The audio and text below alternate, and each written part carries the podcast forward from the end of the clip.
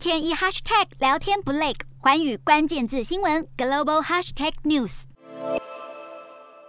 青瓦台的所在地首尔市中路区世宗路一番地，朝鲜王朝太祖四年建立景福宫之后，青瓦台原本是景福宫的后院。直到日据时期，朝鲜总督府在后院盖起新的建筑，作为总督官舍使用。一九四八年，大韩民国政府正式成立，首任南韩总统李承晚将总督官舍命名为景武台，开始作为总统官邸办公室来使用。青瓦台就此开始成为南韩最高权力的象征。到了第四届总统尹普善，他为了洗刷四一九运动时景武台的负面形象，将景武台正式改名为青瓦台，名称来源就是青色的屋瓦房。此后，青瓦台见证了南韩政坛的更迭，从前总统朴正熙、崔圭夏、全斗焕、卢泰愚、金泳三、金大中、卢武铉、李明博、朴槿惠，到现任总统文在寅，都入驻青瓦台，掌握南韩最高权力，也让青瓦台有着南韩权力核心的心脏地带之称。青瓦台也见证过南北韩之间的激烈冲突。韩战爆发时，北韩入侵南韩，青瓦台发生火灾，总统室几乎被烧毁。韩战战停火后的一九六八年一月，青瓦台更爆发震惊全国的间谍入侵案。当时北韩暗杀武装队员，伪装成南韩军人。越过三十八度线，潜入首尔一带，朝青瓦台前进，